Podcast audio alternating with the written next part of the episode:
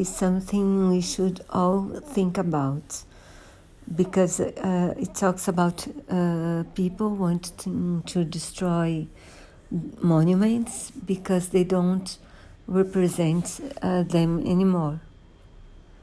So they are thinking of destroying or even destroying uh, monuments of Columbus and of people who helped universities but were also slave uh, traders or uh, owners. Um, and he talks about other ages uh, where those uh, things happened, like in Poland, and also why this did not happen in Germany and how Germany solved the problem without destroying history. I do believe it's an interesting episode should, we should all listen to.